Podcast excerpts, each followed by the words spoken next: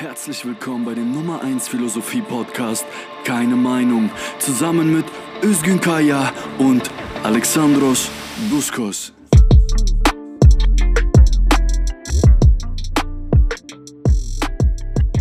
Ein ganz herzliches Willkommen zurück bei Keine Meinung, der Philosophie Podcast. Wir sind wieder da. Ich entschuldige mich erstmal für meine Abwesenheit in der letzten Folge.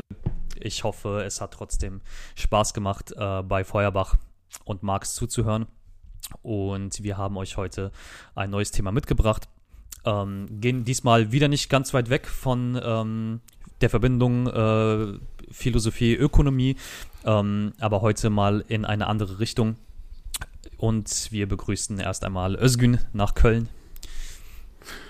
Liebe Grüße, liebe Zuhörer. Äh, liebe Grüße, Alex. Hey. Ähm, und ich leite direkt weiter. Ähm, hallo, Ole Nymon. Hallo, Grüße aus Jena. Hallo, Ole. So, Berlin, Jena, Köln. Dann ist ähm, ja Großteil der, der ähm, Himmelsrichtung abgedeckt. Und ähm, Özgün, was äh, haben wir heute vor? Wir wollten uns heute befassen mit der Theorie des Liberalismus ähm, und da das vielschichtig werden kann, ähm, wie bei vielen anderen Folgen wir das auch schon gemacht haben, beschränken wir uns auf einen bestimmten Aspekt. Wir sprechen nämlich heute über Friedrich August von Hayek und wollten uns ähm, mal Texte von ihm angucken. Ähm, was war so dein Eindruck beim Lesen? Also erstmal würde ich von Friedrich August Hayek sprechen. Das von hat er aberkannt bekommen. 1918, 1919 aufgrund des Ad adligen Titelsgesetzes oder wie das Gesetz auch immer heißt. Auf jeden Fall äh, ist er kein Monarch mehr äh, oder kein, kein Adeliger mehr und das sollten wir auch so behandeln. Er ist ein Bürger oder er war ein Bürger, so wie wir es auch sind. Ähm, die Frage war, womit wir uns behandeln.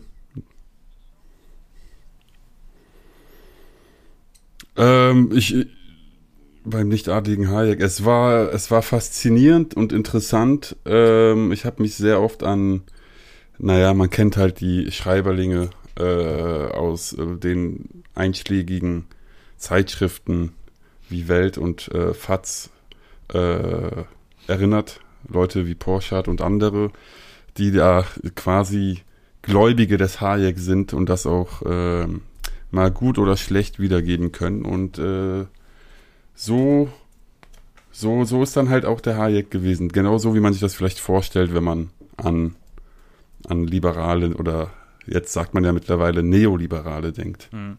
Äh, interessant, man sieht, dass wir uns in den jeweiligen Folgen, äh, auch in unserer letzten Kaffeepause, über verschiedene äh, Themen aufgeregt haben. Ähm, du hast an, an die Presse gedacht, an die, an die Welt und äh, ich habe mich sehr oft an Karl Popper erinnert gefühlt.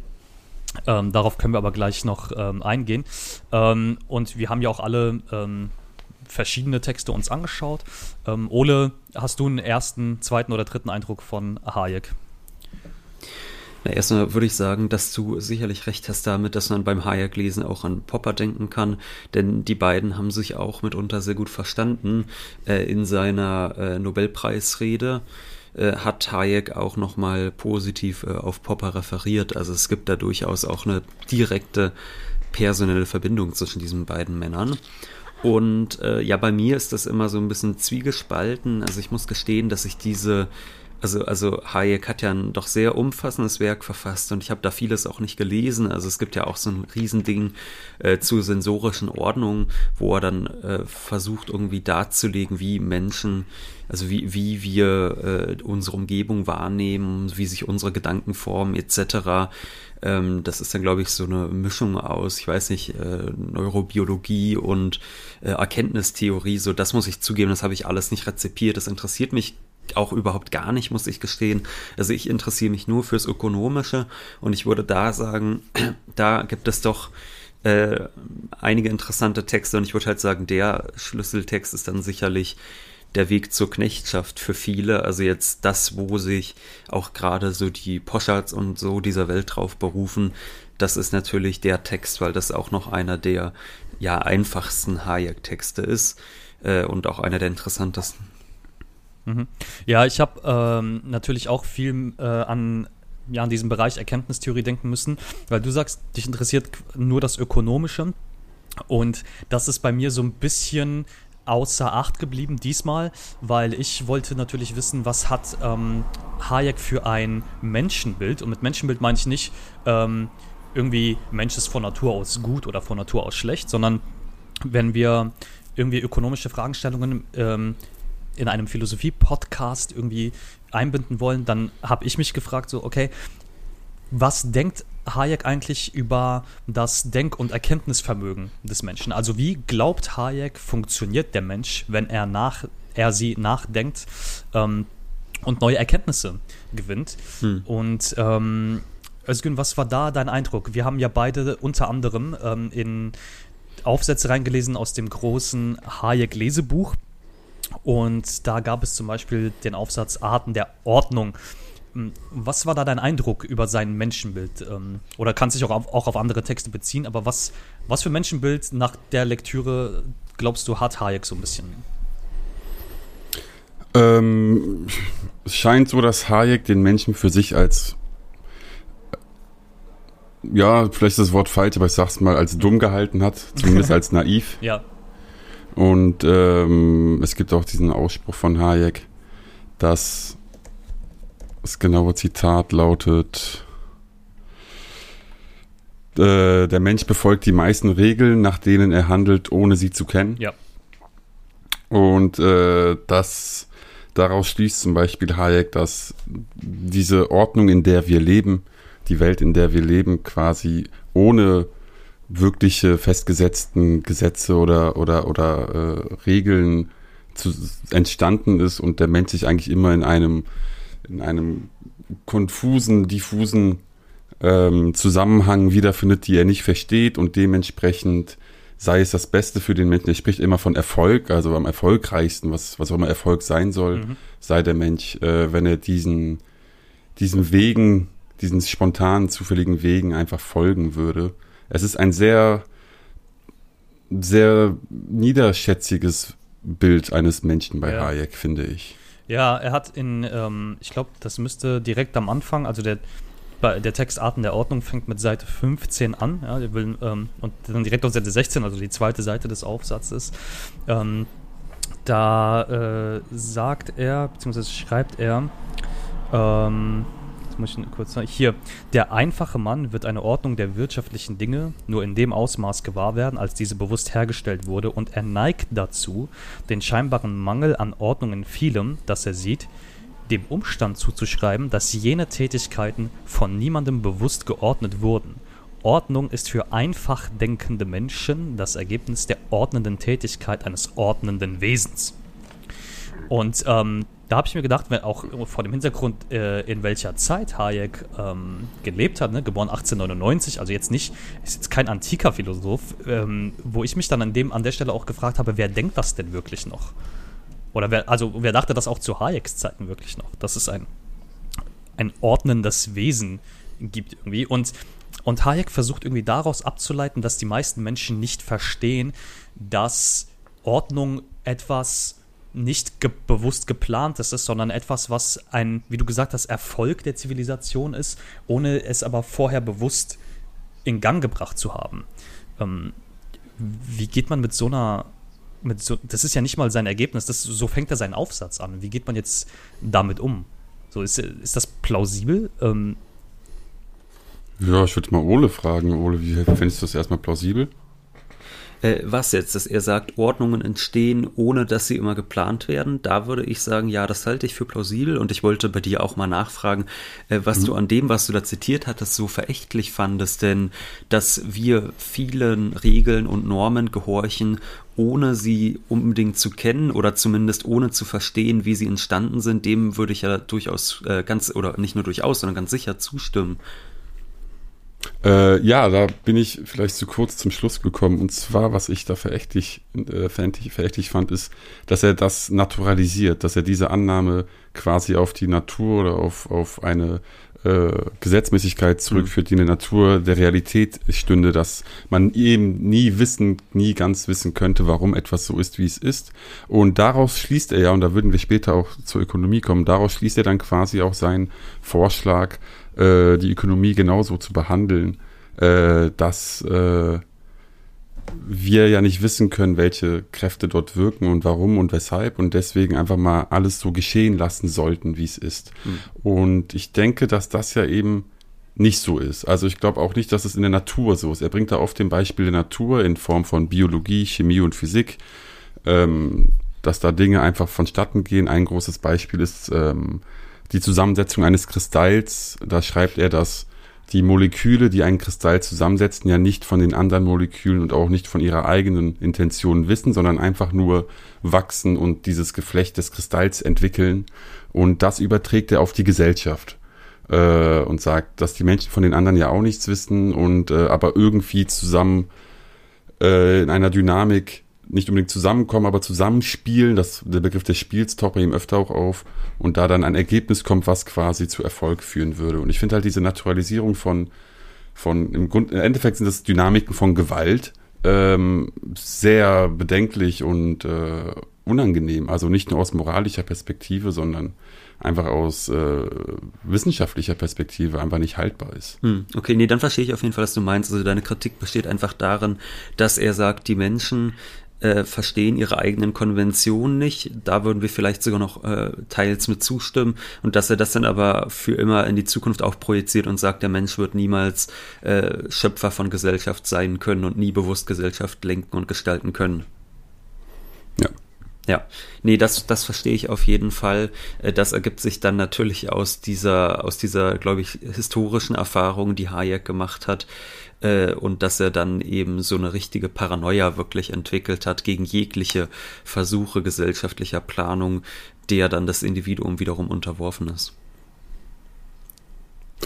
Äh, ja, also dieses Stichwort Individuum, da können wir auch direkt anschließen ähm, bei seinem Menschenbild und dem Individuum. Hayek macht ja auch diese äh, Unterscheidung zwischen Kollektiv und Individuum und hat dann dementsprechend auch jetzt, bevor wir zu seinen Ergebnissen mal kommen oder seinen vermeintlichen Ergebnissen kommen, äh, kurz über seinen Abriss der Menschheitsgeschichte sprechen. Äh, Alex, den äh, Text dazu hast du ja auch gelesen. Ja. Ähm, wie, wie stellt sich Hayek oder was denkt Hayek, wie ist Gesellschaft entstanden? Okay, dann äh, schicke ich aber voraus, dass ich, ähm, äh, du meinst äh, den Text, die schöpferischen Kräfte einer freien Zivilisation. Ähm, mhm. Und ähm, ich habe auch, auch nach der Lektüre kann ich nicht hundertprozentig beantworten. Hayek meint genau so und so und so ist es entstanden. Ähm, nur beruht sich Hayek eben darauf, dass, ähm, correct me if I'm wrong, aber Hayek glaubt, dass durch Dinge, die wir durch unsere Unwissenheit vieler Dinge, durch die Unkenntnis von vielem, ähm, die Zivilisation quasi durch das Prinzip von Spontanität Fortschritte erlangt hat, die der Mensch selber gar nicht bewusst planen konnte. Das heißt, der Mensch zieht ähm, Wissen aus einem Nutzen, das oder zieht Nutzen, sorry, andersrum, zieht Nutzen aus einem Wissen, das er selbst nicht besitzt. So, das ist so ungefähr ähm, die, quasi der, die, die, geistige Voraussetzung, die Hayek an, an die Menschheit stellt. Ähm, genau. Und ähm, sagt ein bisschen später im Text, dass es im gewissen Sinne natürlich auch richtig ist, dass der Mensch zivilisatorisches geschaffen hat. Ähm, und dass das Ergebnis unseres Handelns auch das Ergebnis des Handels mehrerer Generationen ist. Ähm, dass das aber trotzdem nicht bedeutet, dass das Produkt menschlicher Planung ist ähm, oder dass das Funktionieren von der menschlichen Planung gar abhängen würde, sondern ähm, dass es nichts Bewusstes aufgebautes, sondern es ist etwas wie auch, und da wird es wieder biologistisch, wie auch Organismen entstehen, nämlich ohne Planung, spontan entwickelt sich Zivilisation weiter. So so erstmal seine, seine Vorstellung geistesgeschichtlich, wie, wie Zivilisation immer weiter quasi Fortschritte erlangt hat. Ähm, ja, an euch beide, was, ähm, was halten wir davon? Möchtest du anfangen, äh, Skün, oder soll ich? Nee, gerne, du. Gut, äh, ja, ich finde das schwierig. Also ich habe bei ihm immer den Eindruck tatsächlich, wenn ich seine Texte lese, dass es so ist, dass es nur die, die, die vereinzelten Akte gibt, die, ähm, die zerstreuten Akte der Menschen, die dann irgendwann vielleicht später mal eine Ordnung ergeben, die aber niemals geplant ist. Und das stimmt mhm. sicherlich in manchen gesellschaftlichen Bereichen und gerade im Bereich der Ökonomie, also wenn wir jetzt über kapitalistische Wirtschaft sprechen, stimmt es auf jeden Fall, dass wir da einfach, weiß ich, eine Interdependenz von äh, ökonomischen Akten, ökonomischen Interessen, ökonomischen Handlungen haben, wo jeder erstmal an sich selbst denkt und nicht daran, gesellschaftlich Großes zu schaffen, ist dann aber tatsächlich zu äh, zivilisatorischen Fortschritten kommen kann. Das stimmt auf jeden Fall. Dennoch glaube ich, dass es bestimmte auch äh, geplante zivilisatorische Fortschritte durchaus gab und immer noch gibt, äh, was man immer wieder erleben kann, beispielsweise wenn äh, Staaten, Regierungen sich Ziele setzen, dann ist da ein ganz klares Interesse, dass man meinetwegen sagt, bis dann und dann wollen wir so und so viel Prozent der Bevölkerung meinetwegen alphabetisiert haben.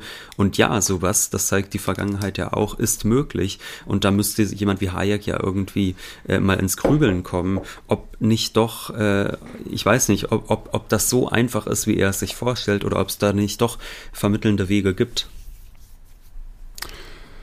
Ähm, ja, es spricht sich sogar eigentlich auch für, für eine gewisse Vermittel, Vermittlung aus. Er sagt also, das, was er spontane Ordnung nennt, das ist quasi so sein, seine Theorie, seine Gesellschaftstheorie, ähm, ähm, lehnt Planung nicht völlig ab.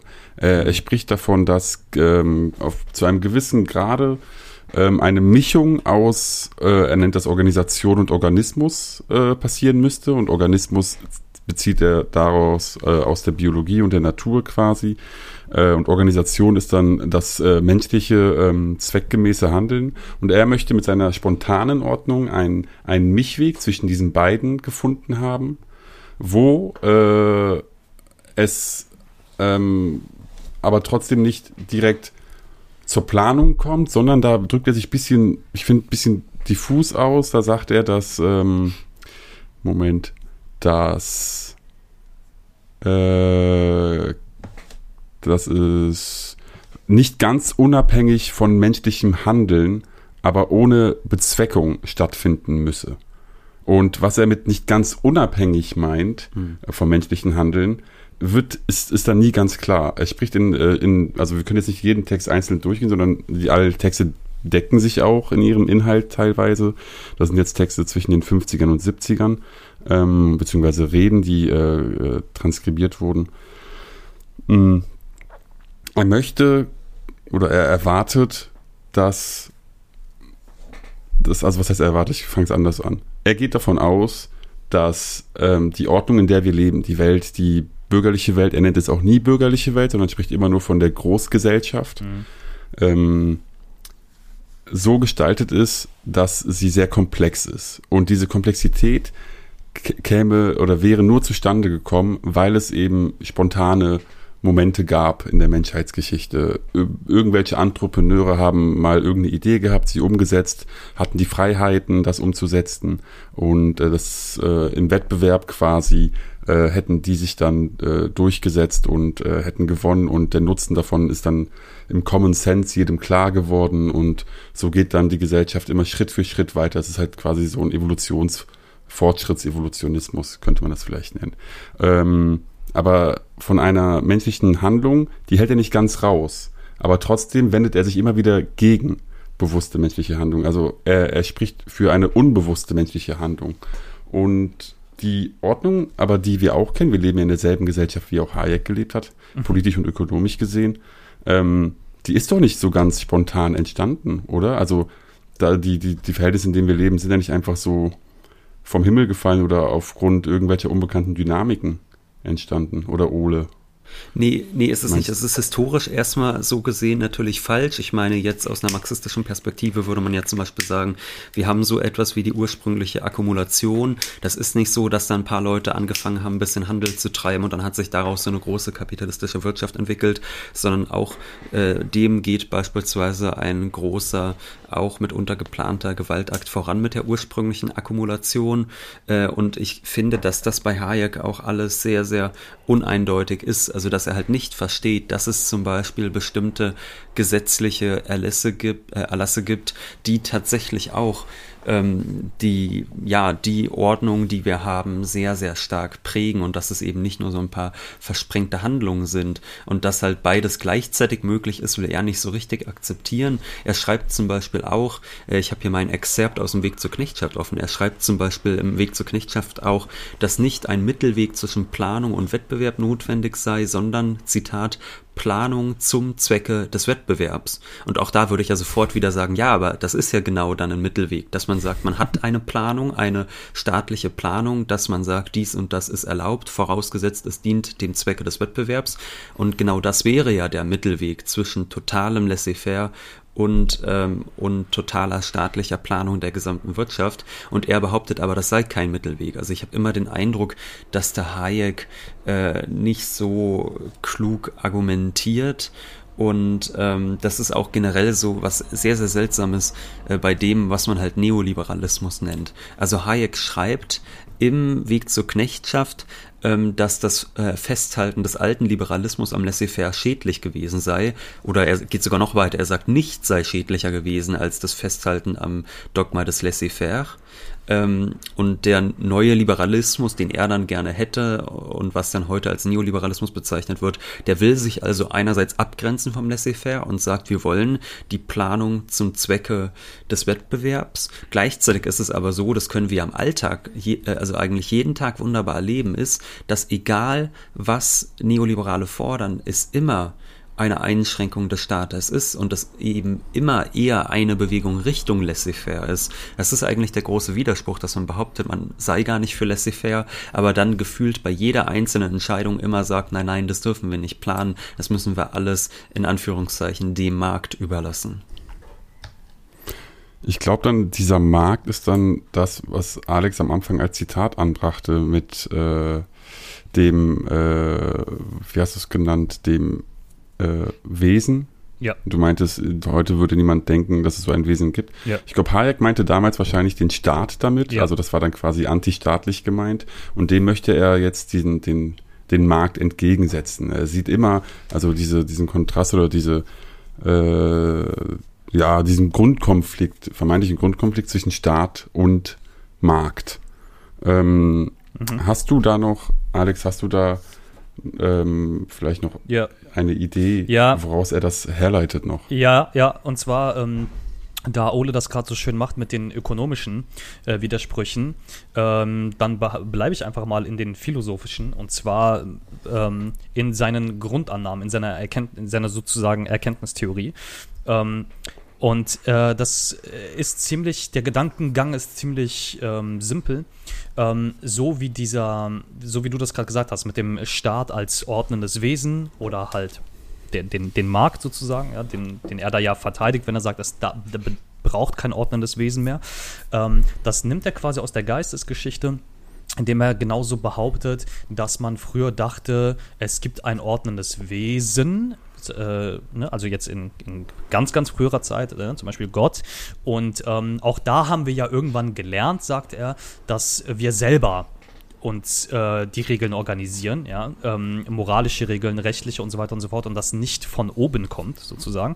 Und ebenso überträgt er das, ja, so wie, und deswegen kommt er auf seine biologistische Erklärung, ja, der es gibt keinen Gott, der Organismen schafft, sondern dass der, ein Organismus entwickelt sich gewissermaßen von selbst und ebenso machen das Organismen eines Marktes, die entwickeln sich von selbst und es bedarf keinen von oben, der sagt, du darfst jetzt nur das machen und das anbieten und verkaufen und so weiter und so fort. Ähm, das, ähm, das Widersprüchliche daran ist, man könnte jetzt sagen, naja, da hat er doch eine ganz tolle Analogie gemacht. Das Widersprüchliche daran ist, dass er innerhalb dieser Argumentation sich in noch mehr Widersprüche verstrickt. Zum Beispiel, ähm, ja, äh, ich zitiere mal ganz kurz aus wieder mal aus Arten der Ordnung, wenn er sagt, dazu ist es notwendig, für, für das Herstellen einer Ordnung, ja, ähm, dass die Menschen auch gewissen konventionellen Regeln folgen, folgen, das heißt Regeln, die nicht einfach aus der Natur ihres Wissens und ihrer Ziele stammen, sondern die in der Gesellschaft zu Gewohnheitsregeln wurden. Die allgemeinen Moralregeln sind ähm, das wichtigste Beispiel. Ich habe Moralregeln dreimal unterstrichen, weil ähm, da werde ich natürlich ähm, aufmerksam und schreibe dann weiter. Es ist hier nicht unsere Aufgabe, die Beziehung zwischen den verschiedenen Arten von Regeln zu analysieren, denen die Menschen tatsächlich folgen. Uns interessiert hier nur eine bestimmte Art von Regeln, die zur Natur der Ordnung beitragen und die, weil wir sie absichtlich formen können, das Hauptwerkzeug darstellen, durch das wir den allgemeinen Charakter der Ordnung beeinflussen können, die sich bilden wird, nämlich die Regeln des Rechts. Ja, also, und hier ist schon mal der erste Widerspruch. Ähm, gewisse Regeln sind Konvention geworden, weil sie sich natürlich entwickelt haben, ähm, nennt dafür als Beispiel die Moralregeln, sagt, wir brauchen die dafür aber nicht, ja, sondern wir brauchen Regeln des Rechts. Ähm, und wenn Hayek sich da richtig eingelesen hätte, er hätte auch gewusst, dass ähm, da jedes, fast jedes rechtsphilosophische Konstrukt aus moralphilosophischen irgendwie mitgefolgt, mitentwickelt wurde.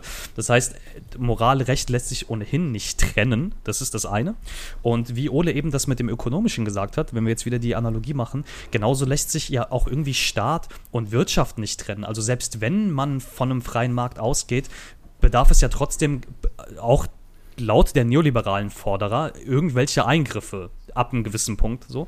Und das heißt, Hayek baut eigentlich sein, sein Mensch, sein philosophisches, in Anführungszeichen, Menschenbild, wie Menschen Regeln befolgen und welche Regeln wir brauchen, die überträgt er quasi auf das Ökonomische. Da kommt das so ein bisschen her. Und er schreibt später auch in ähm, Wege zu einer schöpferischen Zivilisation, und das fand ich ganz interessant, ähm, dass ähm, jetzt habe ich die Stelle hier parat. Nee, sogar früher. Wege einer schöpferischen Zivilisation äh, äh ist von 58. Ja, sogar früher wahrscheinlich, ja. Ähm, genau. Und er beschreibt er dann eben, dass es und, und das ist das Kuriose bei Hayek irgendwie. Irgendwie will er, wie du auch gesagt hast, er will so einen Mittelweg gehen. Irgendwie braucht er diese Regeln als Konvention, aber sie sind irgendwie trotzdem unnötig, um unser Handeln zu planen, unser ökonomisches Handeln zu planen. Und dann weiß man jetzt immer nicht genau so, was, was genau will Hayek jetzt eigentlich rechtfertigen? Brauchen wir gar keine staatlichen Eingriffe in die Ökonomie? Soll alles frei bleiben von sogenannten Regeln? Oder sollen wir nur den Regeln folgen, die konventionellerweise sich ohnehin eingeschlichen haben in diesen Organismus? Ja, Ole, wie, wie überträgt man sowas aufs Ökonomische? Na, ich würde sagen, es ist ich, ich würde mal sagen, es ist sehr, sehr schwierig. Ich meine, ich habe ja schon gesagt, dass es ja diese Widersprüche gibt und du hast jetzt noch mehr da herausgearbeitet und sicher, also ich würde auch sagen, gut herausgearbeitet. Äh, und ich glaube, dass das große Problem einfach ist, dass Hayek kein Wahnsinnsphilosoph war, aber es doch irgendwie gern gewesen wäre. Und dass er das, was er eigentlich kann, ja, also, also im Weg zur Knechtschaft, finde ich persönlich, schafft er eine gute Kritik äh, der Planwirtschaft, die, also jeder, der Planwirtschaft möchte, sollte meiner Meinung nach den Weg zur Knechtschaft gelesen haben, um darauf antworten zu können, weil ich glaube, dass viele der Probleme, die er dort aufweist, äh, tatsächlich uns bis heute beschäftigen. Und das versucht er dann aber immer ganz absurd herzuleiten, teils durch naturalisierende Vergleiche, die sich einfach in der Sozialwissenschaft nicht gehören. Äh, also ich meine, diese ganze Idee der Evolutionsökonomik etc. finde ich auch ehrlich gesagt sehr, sehr skurril. Und mhm. äh, das, das ist dann irgendwie der große Widerspruch, dass man sagt, wir haben ja eigentlich einen, der so zu seiner damaligen Zeit was tatsächlich Wichtiges tut, nämlich die damals existierenden Versuche einer Planwirtschaft zu kritisieren und aufzuweisen, woran sie scheitern, aber dass eigentlich das Fundament, auf dem das steht, sehr, sehr, sehr wackelig ist. Und da äh, beißt sich ein bisschen die Katze in den Schwanz und da glaube ich, kann man auch gar nicht sowas wie einen einheitlichen ganzen Hayek finden, sondern ich glaube, man muss da schon sagen, dass ein Teil davon äh, total unnütz ist und anderes wiederum als Kritik äh, hilfreich. Ich würde dazu kurz ähm, ein, ein Zitat äh, anführen, was nochmal ganz klar macht, wie, wie, also auch in der Art und Weise, wie Hayek denkt und schreibt. Ähm, und zwar, also zur sogenannten Planwirtschaft und äh, Marktwirtschaft. Das schreibt Hayek. Es ist die Vorbedingung, äh, Vorbedingung für die Bildung dieser abstrakten Ordnung, dass wir die konkreten, also abstrakte Ordnung meint er halt diese spontane Ordnung, dass wir die konkreten und individuellen Einzelheiten den einzelnen Individuen überlassen. Das wäre quasi laissez-faire. Da kommt aber hinzu, und diese nur durch allgemein abstrakte Regeln binden. Äh, vom, vom, vom, vom Rechtssystem, vom Staat her. Äh, und dann kommt etwas sehr Grauenhaftes, finde ich. Ähm, diese Auffassung des Gesetzes, die in totalitären Staaten vorherrscht, hat bezeichnenderweise ihren klarsten Ausdruck in der, in der von Hitlers Konjuristen geprägten Bezeichnung konkretes Ordnungsdenken gefunden. Also was hier Hayek eigentlich ganz vulgär sagt, ist, ähm, korrekte Wirtschaft, eine korrekte Gesellschaft wäre, ähm, wie sagt er das, eine abstrakte Ordnung. Es wäre den Individuen überlassen zu machen, was sie wollen. Es soll nur abstrakte, allgemeine Regeln herrschen und alles andere wäre Hitler. Hm. Also mhm. diese, diese, diese Gleichsetzung quasi von sozialem, also gesellschaftlichem, so allein vom, vom, vom Wortsinn her, sage ich jetzt mal von dem Wort sozial aus, direkt mit mit, mit, äh, mit Totalitarismus zu verbinden, ist, ist unglaublich fahrlässig mhm. an dieser ja, Stelle. Aber, äh, aber das ist ganz, ganz typisch. Also das äh, wirst du immer wieder finden. Also es gibt tatsächlich da ein sehr, sehr skurriles Kapitel, also wo man wirklich nur noch die Hände über den Kopf zusammenschlagen kann.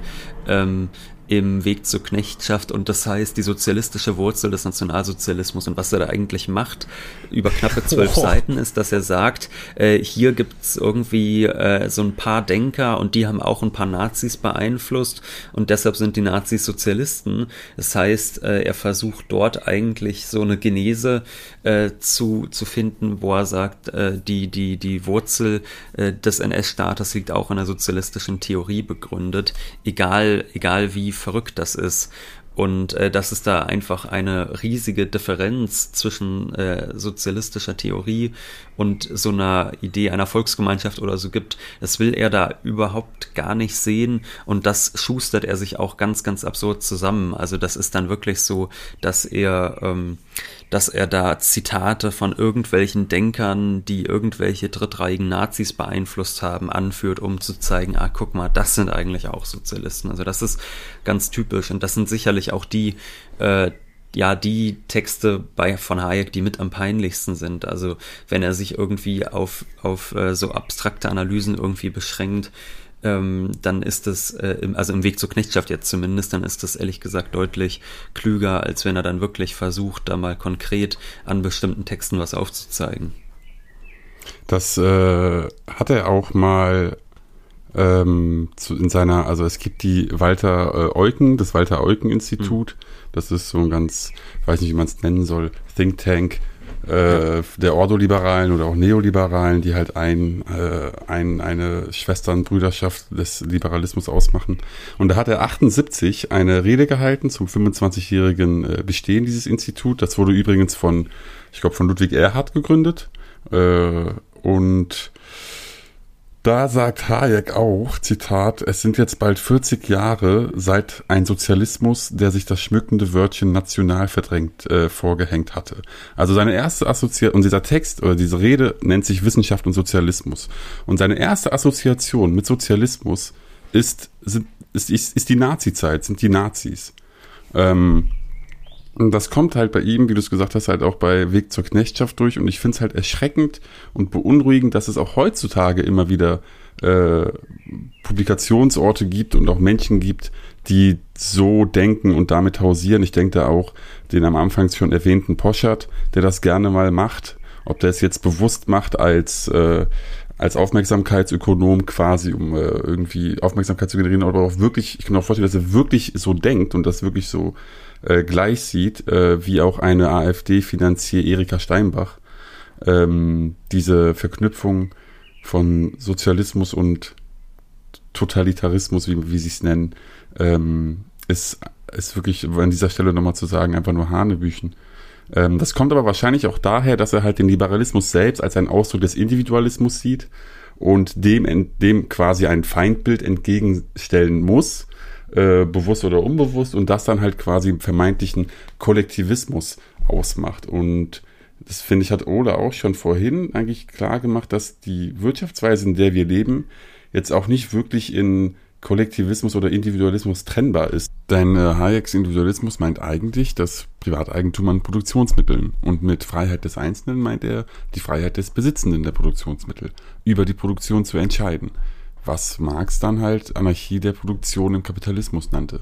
Und diese anarchische Produktionsweise kommt aber doch im Laufe der Zeit äh, zur Planung in Form von Monopolkapitalismusbildung und Kartellbildung.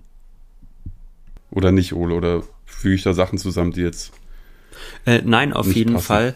Äh, das gibt es und das gibt auch immer natürlich im Kapitalismus Planung. Da würde Hayek dann eben sagen, ja, ja klar, es gibt die Planung, aber wir haben natürlich nur äh, im besten Fall die individuellen äh, Planungen, dass jeder für sich selbst weiß, was am besten ist, wofür er wie viel ausgeben möchte, wie viel er arbeiten möchte, wo er arbeiten möchte und alles andere, das, äh, das lässt sich dann nicht planen. Das wäre dann wieder äh, das, was Hayek trennen würde. Aber es gibt eben schon so ein eine komische äh, Haltung dort, dass man sagt, der Staat ist der Feind des Individuums, weil der Staat eben durch seine, durch die Gewalt, die er hat, durch die Staatsgewalt, äh, dem Individuum Grenzen auferlegen kann und das beschränken kann. Und deshalb ist erstmal der größte Gegner vom Individuum immer der Staat und, und den gilt es zurückzudrängen. Und dann muss man eben es schaffen, eigentlich einen Staat zu finden, dessen einzige Rolle darin besteht, die also die individuellen Rechte äh, zu garantieren. Das ist das, glaube ich, was, was bei Hayek ganz äh, deutlich ist, ne? weil, weil ich ja vorhin schon meinte, er will eigentlich, also oder er behauptet, keine Vermittlung zu wollen zwischen Planung und Wettbewerb, sondern dass er sagt, er will Planung zum Zwecke des Wettbewerbs und für ihn ist das eben kein Mittelding, sondern für ihn ist das eben ein Staat, der sich so zurückzieht, dass er nichts anderes tut, außer die, äh, außer die individuellen Rechte und da natürlich ganz besonders dann die wirtschaftlichen individuellen Rechte äh, zu garantieren. Und das hat natürlich äh, nie etwas mit dem real existierenden Kapitalismus zu tun gehabt in Wahrheit. Ja, und vor allem, ähm, das fand ich eine sehr gute Ausführung, weil er, er macht das in, in seiner, in An ich mach wieder, ne, in seinen Anführungszeichen, erkenntnistheoretischen Texten, ähm, verfällt er den, demselben Irrglauben. Also Hayek weiß, dass es auch in der kapitalistischen Produktionsweise, dass es Planung gibt, sogar sehr viel Planung gibt. So.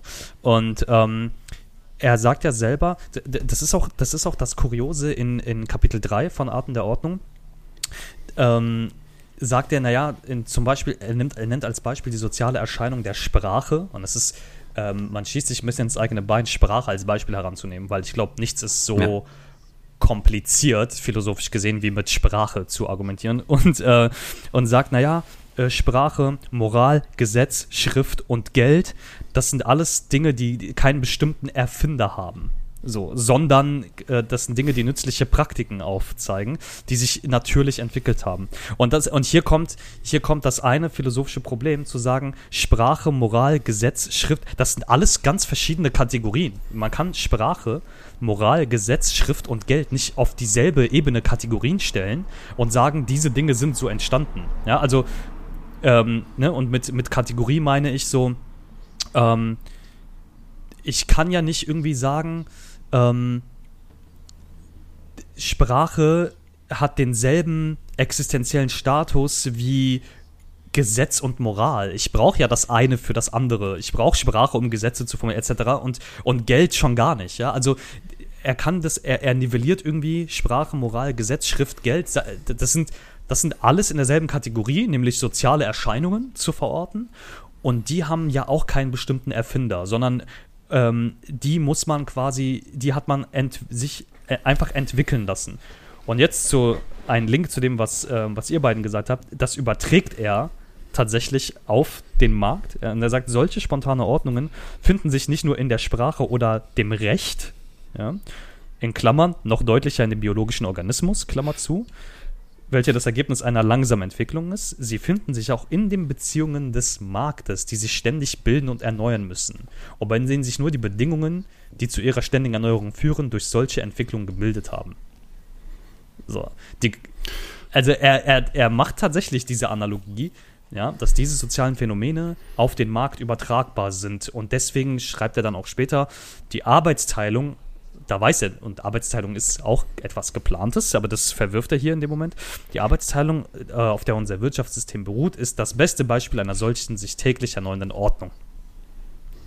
Ja, ich meine, die Sprache ist ja auch ein ganz absurdes Beispiel. Das können wir jetzt ja schon ja. im Alltag erleben. Dass halt, also natürlich gibt es jetzt nicht, da sagt man, das ist der, der die deutsche Sprache erfunden hat. Also das gibt es jetzt vielleicht nicht. Aber es ist ein umkämpftes Feld, wo Menschen ganz aktiv versuchen, Sprache zu beeinflussen. Wir sehen zum Beispiel, dass es immer mehr Menschen gibt, die jetzt meinetwegen sagen, ähm, äh, wir wollen eine geschlechtergerechte Sprache. Und gleichzeitig sehen wir dann meinetwegen konservative Politiker, die sagen, nein, das verbieten wir. Also, oder, oder ich meine, man sehe sich Frankreich an. In Frankreich ist es meines Wissens bis heute so, dass es da bestimmte Regelungen gibt, wie viele Fremdwörter, vor allem auch Anglizismen, in Zeitungstexten sein dürfen. Das heißt, es gibt da eine ganz klare Reglementierung von Sprache und die Reglementierung von Sprache war immer mit Macht verbunden. Das ist nicht einfach ein Prozess, wo man sagt, die Menschen auf den Dörfern, die haben angefangen zu sprechen, da hat sich das mal so entwickelt, sondern das ist immer mit Macht verbunden gewesen und das ist natürlich im ökonomischen ganz genauso. Natürlich ist es so, dass wir ganz, ganz viele voneinander unabhängige Akte haben im Kapitalismus. Und es ist auch tatsächlich so,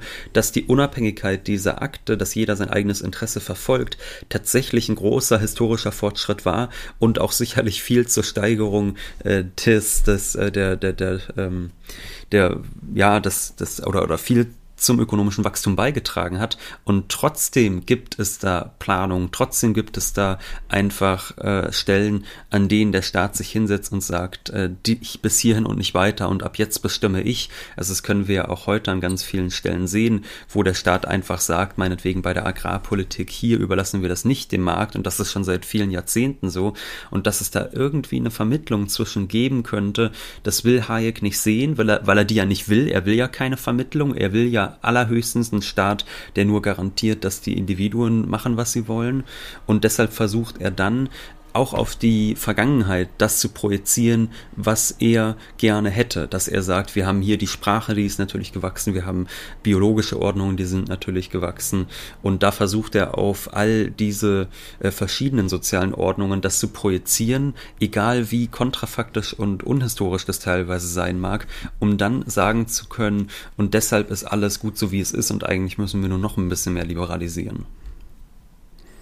Ja, Hayek macht da eine eigene äh, Menschheitsgeschichte ja. auf. Er schreibt sich die Geschichte so, wie es ihm passt. Da gibt's, da habe ich auch ein, äh, ein Beispiel, es wird jetzt ein längeres Zitat, aber ich hoffe, dass es hilft dann einfach mal zum Verständnis, woher eigentlich diese ganzen Schlussfolgerungen der Ökonomik bei ihm kommen. Er schreibt, äh, dass äh, was uns zum Menschen gemacht hat, war, dass wir jene angeborenen animalischen Gefühle, die die kleine Gruppe zusammenhielten und die wir immer, im Gegensatz zu anderen, noch gerne die menschlichen nennen, durch abstrakte Verhaltensregeln ersetzt, ersetzten, die uns vor der Verpflichtung befreiten, zunächst für den Nachbarn zu sorgen, bevor wir der Welt Leistungen anboten. Unser gegenwärtiger Wohlstand und die Zahl der Menschenleben, die wir heute erhalten können, wurden durch eine langsame, schrittweise Änderung jener Moral ermöglicht, die unsere Gefühle immer noch beherrscht, die wir aber in der Praxis nicht befolgen und die uns dadurch, dass wir sie nicht befolgen, in die Lage versetzt hat, Hunderttausende von anderen Menschen zu ernähren.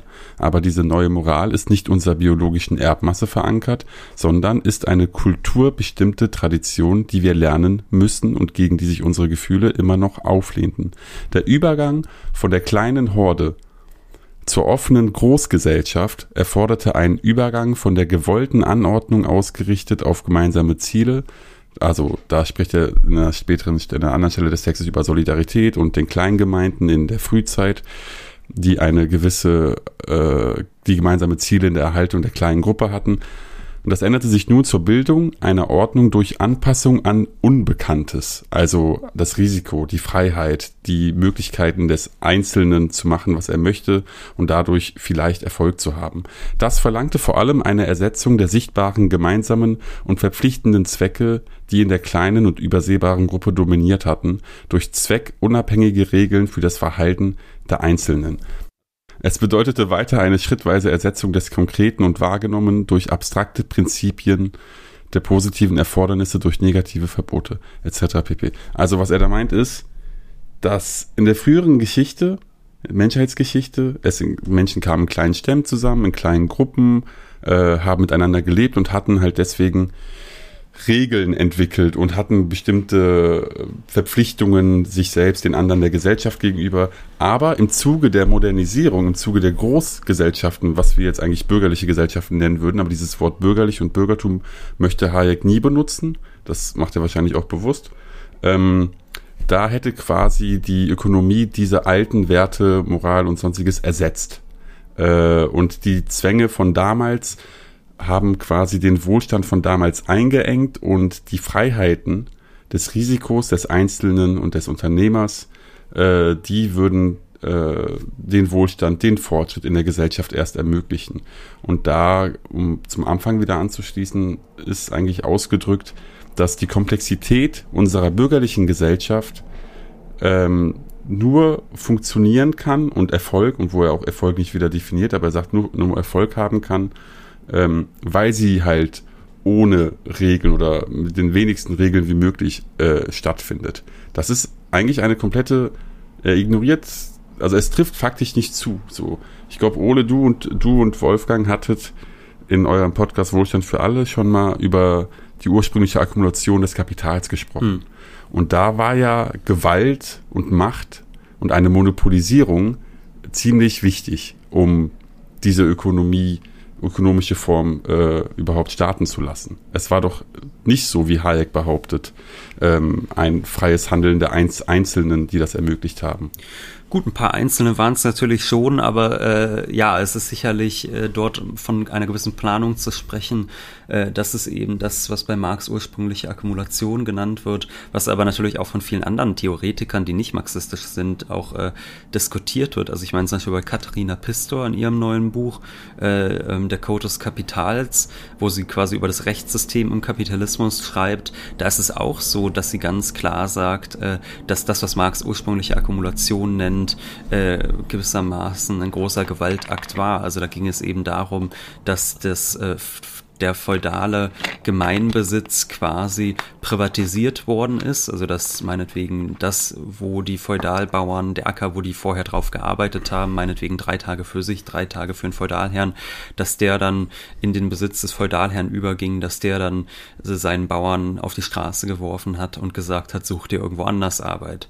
Das ist eigentlich der, der große Gewaltakt, der da stattgefunden hat, dass das, was irgendwie als Gemeineigentum äh, auch existiert hat oder als gemeinsam genutztes Eigentum existiert hat, dann einer Person, äh, eine Person, die sich erst genommen hat und es ihr später, das beschreibt Pistor dann vor allem noch sehr äh, klar, dass ihr später dann auch gerichtlich bestätigt wurde, dass das eigentlich alles genauso richtig war. Und das war natürlich äh, ein großer Gewaltakt, von dem man nicht sagen kann, dass er jetzt nur von einer einzelnen Stelle geplant gewesen sei. Das natürlich nicht, aber es ist sicherlich auch sehr, sehr seltsam, da jetzt zu behaupten, das sei so evolutorisch äh, gewachsen, ganz natürlich. Das, das ist sicherlich auch völlig absurd. Das ist ja das Lustige bei Hayek, dass er in seinem erkenntnistheoretischen Text ähm, Teil 1 Grenzen des Wissens ja ähm, irgendwie sechs Seiten dafür braucht, zu erklären, dass äh, Sokrates hat ja gesagt, dass wir auch viele Dinge nicht wissen und so, ne? Und, ähm, und behauptet auch, dass Menschen gar nicht vollumfängliches Wissen haben können über unsere, ja, über unseren Ursprung von sozialen Handlungen und deswegen muss sich das wie in der Biologie natürlich entwickeln, spontan entwickeln. Ähm, und das ist sagen wir mal so, dass das mit Wissenszuwachs ja auch der, die Sphäre wächst, äh, über von Dingen, die wir nicht wissen, ist eine Annahme, die ist ja plausibel und wahrscheinlich auch richtig. Da würde ja auch keine, kein Wissenschaftler der Welt würde das erstmal bestreiten. So. Ähm, erstaunlicherweise ähm, kann man die Texte sich auch methodisch anschauen und überlegen, wie Hayek hier eigentlich arbeitet. Also er hat zum Beispiel, und den Satz habe ich mir markiert, weil das ist für mich und wahrscheinlich auch für euch und wahrscheinlich auch für alle HörerInnen ähm, erstmal so eine, so eine Basic Assumption. Ja. Er schreibt, seit dem Beginn der modernen Wissenschaft haben die besten Denker erkannt, dass der Bereich der zugestandenen Unkenntnis mit dem Fortschritt der Wissenschaft wachsen wird. Okay, äh, kann, kann jeder erstmal mitgehen so. Ja, mit, zu, mit zunehmendem Wissen wächst auch viel Unwissenheit. Gut. da, diese Stelle belegt er mit einer eineinhalbseitigen Fußnote. Und das macht er auch im Text Arten der Ordnung. Annahmen, die so simpel und plausibel sind, die auch erstmal keiner bestreiten will, da haut er jedes Mal eine ganz lange Fußnote raus. Er zitiert hier ähm, das Buch The Crime of äh, Galileo und hat dann eine halbe Seite ähm, Zitat und das Zitat endet in englischer Sprache mit We keep in science getting a more and more sophisticated view of our essential ignorance. Ja? Ignorance ist hier Unwissenheit gemeint, ja, von, vom, Latein, vom Ignorantia, wie es äh, Küß verwendet hat. Und, und das ist, ähm, also er zitiert, also er, er behauptet, unser, unsere Unwissenheit wächst, belegt es mit einem Zitat, das besagt auf Englisch, ja, ja, unsere Unwissenheit wächst. Also das, und, und da bemüht er sich, das zu belegen. Und dann, wenn eine Stelle kommt, eine Seite später, wo er dann starke Behauptungen macht, wo jeder vernünftig denkende Mensch sagen würde, jetzt will ich einen Beleg haben. Er schreibt, wenn jeder Einzelne so wenig weiß und insbesondere, weil wir selten wissen, wer von uns etwas am besten weiß, vertrauen wir darauf, dass die unabhängigen und wettbewerblichen Bemühungen vieler die Dinge hervorbringen, die wir wünschen werden, wenn wir sie sehen. Und da kommt kein Zitat und gar nichts. Absolut nichts. Ja? Und ähm, die wir wünschen werden, wenn wir sie sehen. ja, Gen genauso steht's hier. Das ist ja, das ist ja toll formuliert. Das ist geil, dann oder? Sich, ist, dann wünscht man sich in dem Moment was und genau dann kommt's auch so. Das ist, das ist genau, gut. So, genau, also so mäßig, wir, oh, das habe ich mir schon immer gewünscht und jetzt erkenne ich es aber erst, wo ich sehe. Ja. So, ja. das, das, und da kommt kein, kein Beleg von gar nichts überhaupt nichts. Er, er behauptet es und da würde, da würde heute jeder Hochschullehrer sich denken, ja, wo, woher kommt denn diese Annahme? Ähm, und sie müssen ja nicht die Annahmen belegen, die, die, ähm, diese Grundannahme, ja, dass wir, dass wir halt Unwissenheit haben, weil das, das ist halt, das ist halt das Ding. Und er macht genau fünf Zeilen später, steht dann unsere unvermeintliche Unkenntnis vieler Dinge, bedeutet, dass wir es weitgehend mit Wahrscheinlichkeiten und Möglichkeiten zu tun haben. Ja, wow. So, dafür aber wieder halbe Seite Fußnote als, als Beleg. So. Und äh, das ist absurd. Es ist richtig absurd, wie, wie er einfach seine, seine, seine total simplen Annahmen, die ja jeder machen soll und mit man muss Annahmen hätte man auch eigentlich ne Annahmen sollte man schriftlich auch rechtfertigen so, aber hat er jetzt nicht gemacht, ist okay, wenn er jetzt sagt, ich bin ein äh, Empiriker und ich muss die Annahmen erstmal so nicht erklären, dann tu das halt. Ähm, aber er belegt von seinen starken Behauptungen nichts und die schwachen belegt er sehr stark. So, und das ist, ähm, so würde heute niemand arbeiten. Das, so würde niemand eine wissenschaftliche Arbeit irgendwie gerne lesen wollen oder durchgehen lassen wollen. Ähm, das ist absurd, ja, aber er schreibt tatsächlich, dass wir die Dinge wünschen werden, wenn wir sie sehen.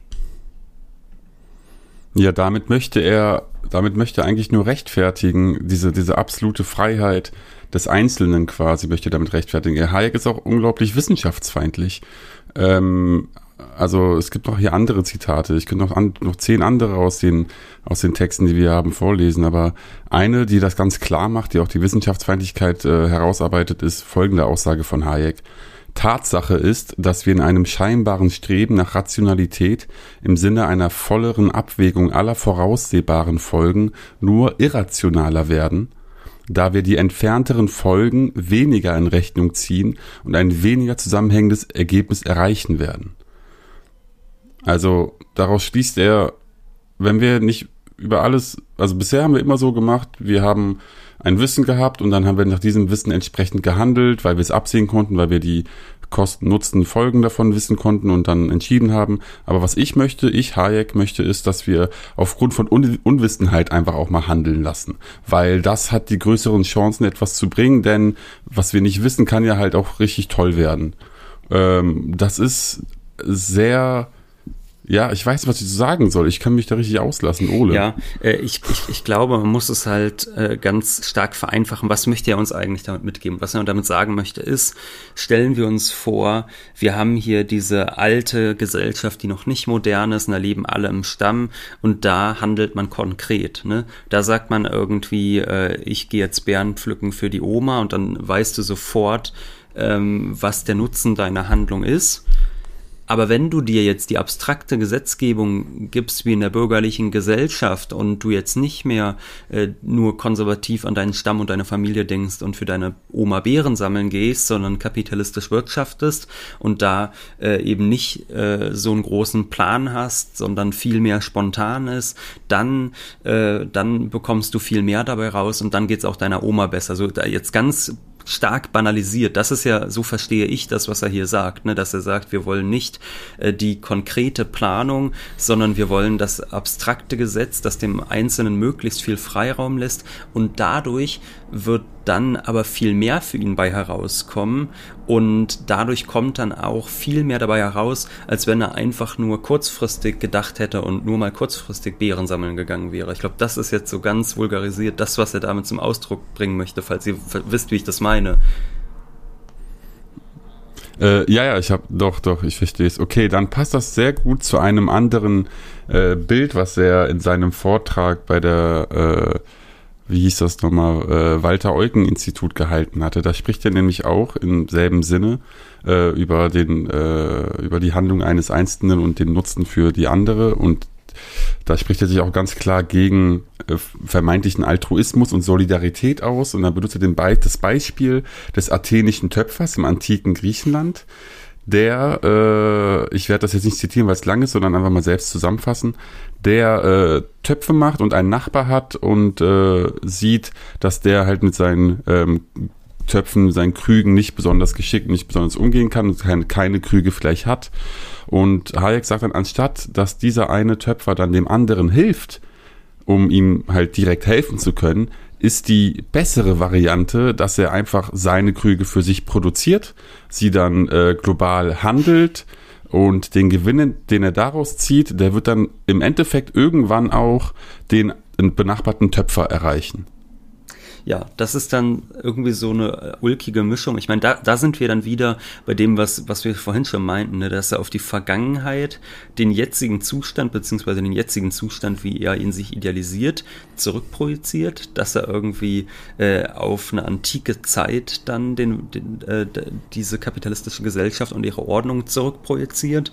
Und es ist natürlich auch so eine ein bisschen vulgäre Mischung aus Smith und Ricardo. Ne? Also einerseits aus diesem Bäckerbeispiel von Smith, dass man sagt irgendwie, wir erwarten uns nicht äh, von der Nettigkeit des Bäckers die Brote, sondern davon, dass er halt, also davon, dass er sein eigenes Interesse verfolgt, erwarten wir uns, dass der uns ein gutes Brot macht und dann eben noch diese ricardosche Freihandelstheorie, dass der freie Handel äh, vor allem auch zwischen den Völkern natürlich zum größtmöglichen Wohlstand führt. Das ist äh, jetzt ein ganz, ganz besonders ulkiges Beispiel und ähm, ist natürlich auch wissenschaftlich wahnsinnig fragwürdig, dass man dann sagt, man projiziert das so zurück. Und wo wir schon bei der Wissenschaftsfeindlichkeit waren, da glaube ich, lohnt es sich auch wirklich äh, in den Weg zur Knechtschaft zu gucken, um das zu sehen. Also beim Weg zur Knechtschaft, da gibt es so in einem der früheren Kapitel äh, ein Zitat von Hitler. Also er zitiert da Hitler nach äh, irgendeiner internationalen Zeitung und da hat Hitler wohl angeblich gesagt, äh, äh, Marxismus und Nationalsozialismus seien dasselbe. So, ich habe damals, als ich das gelesen habe, das fand ich so verrückt, da habe ich dann online tatsächlich die Originalquelle sogar gefunden und es wird in dieser Quelle überhaupt nicht klar, was damit gemeint ist. Hayek macht das auch nicht klar. Hayek sagt auch in der Fußnote, dass es eigentlich nicht so richtig Sinn ergibt, zitiert es dann aber trotzdem und das ist so ganz typisch, dass man da, selbst wenn man selbst merkt, es ergibt überhaupt keinen Sinn, das noch so zusammenstückt, stückelt um die absurde These, dass man sagt, die Nazis sind eigentlich auch alle nur Sozialisten, noch irgendwie rechtfertigen zu können. Und ich glaube, wenn man sich einfach ansieht, wie ähm, die NS-Wirtschaft wirklich funktioniert hat und was für eine Rolle das Großunternehmertum da hatte. Also nach dem, was wir heute alles über die NS-Wirtschaft wissen, zum Beispiel meinetwegen durch den Adam Tooze, da muss man einfach sagen, dass dem ähm, dass diese Kapitel von Hayek äh, über den Nationalsozialismus im Weg zur Knechtschaft völlig unwissenschaftlich sind und dass man das jedem Bachelorstudenten um die Ohren hauen würde, wenn der sowas so aufbauen würde. Und ich glaube, das sagt aber auch viel über natürlich die, den modernen Liberalismus aus, dass man dann sich auf so eine Theorie beruft. Also ich habe ja kürzlich auch mit Wolfgang für Wohlstand für alle für unseren Podcast äh, Ayn Rand gelesen und war da völlig entgeistert, wie schlecht das ist. Also, also auch literarisch, wie wahnsinnig schlecht das ist. Und ich habe wirklich das Gefühl, leider, also ich bin gar nicht so der, der liberalen Theorie feindlich gesinnt und ich habe es ja auch vorhin schon gesagt, ich finde, dass im Weg zur Knechtschaft auch einiges sehr Gutes und Interessantes drin steckt. Aber trotzdem habe ich schon das Gefühl, dass so der moderne Liberalismus sehr, sehr vulgär ist und sich so mit dem, was man eigentlich ja als so, also ich sag mal, diesem bürgerlichen Wissenschaftsverständnis eigentlich schon damit hadert. Darf ich fragen, wie lange der ein Rant-Text war? Äh, deutlich zu lange leider. Also wir haben The Fountainhead gelesen. Das sind ja über 1000 Seiten. Und das ist ja ihr großes Plädoyer gegen den Altruismus, ihr, ihr erstes lit großes literarisches. Also sie hat ja eigentlich sehr ähnliche Begriffe, die sie da auch in den Raum stellt. Also sie spricht ja auch äh, gar nicht so viel von Sozialismus, sondern eher von Kollektivismus. Und das ist es ja auch, äh, was Hayek macht. Ne? Dass Hayek sagt, äh, wir, ich bin gegen den Kollektivismus und Nationalsozialismus und Kommunismus sind äh, nur verschiedene Ausprägungen davon. Und genauso wendet sich Hayek auch gegen den Altruismus wie Rand Rand. Da gibt es dann sehr starke Überschneidungen, wenngleich Rand trotzdem äh, Hayek nicht sonderlich mochte und äh, ja sogar dann auch so weit gegen andere Neoliberale, zum Beispiel Milton Friedman, als Kommunisten zu bezeichnen.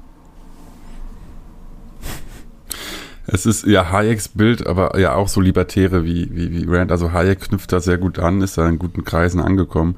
Äh, sein Bild vom Sozialismus ist auch ziemlich verquer. Ähm, er schreibt in seiner Rede zu dem Festtag äh, von dem Institut auch, dass äh, der Sozialismus im Grunde reaktionär wäre und primitiv, weil dieser, ähm, weil dieser so äh, Motive wie ähm, Altruismus und so äh, physiologisch angeboren sind. Altruismus und Solidarität hängt, welche, ähm, Zitat, physiologisch angeboren sind.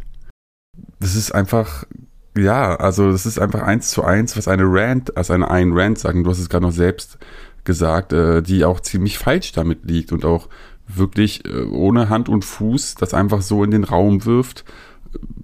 Naja, um einfach nur ihre, ihre pro-kapitalistische Position äh, zu verteidigen, wo es eigentlich nichts zu verteidigen gibt. Also für die meisten Menschen bringt einfach auch die kapitalistische Produktionsweise nicht so viel. Und dann wird da einfach was zusammengedichtet. Teilweise werden da auch äh, Lügen einfach erzählt. Zum Beispiel bezieht sich Hayek auch kurz auf ähm, den Wohlstand, der der Kapitalismus da mit sich gebracht hat.